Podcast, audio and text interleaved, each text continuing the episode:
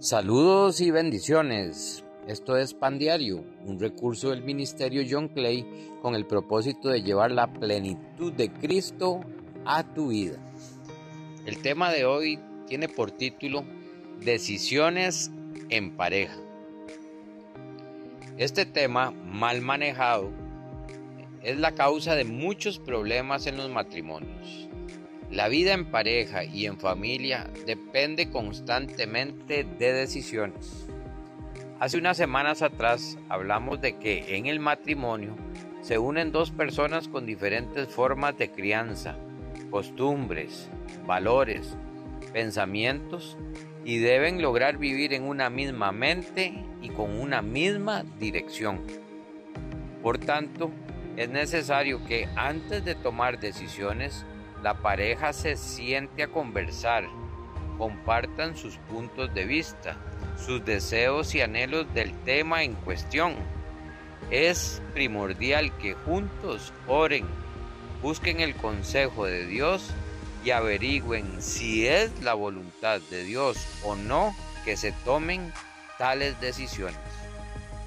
Esto es importantísimo, ya que cuando somos guiados por Dios, los resultados serán de bendición para el matrimonio y la familia en general.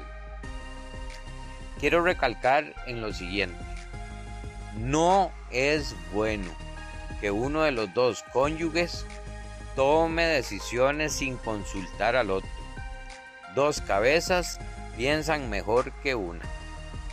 La Biblia nos dice, ¿pueden dos caminar juntos sin estar de acuerdo a dónde van?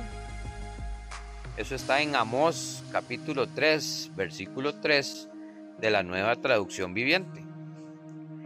El desacuerdo trae problemas, malas inversiones, desilusión, pérdidas. Siempre será mejor para la pareja tomar las decisiones juntos y tomando en cuenta primordialmente el consejo de Dios. Te invito a que ores conmigo.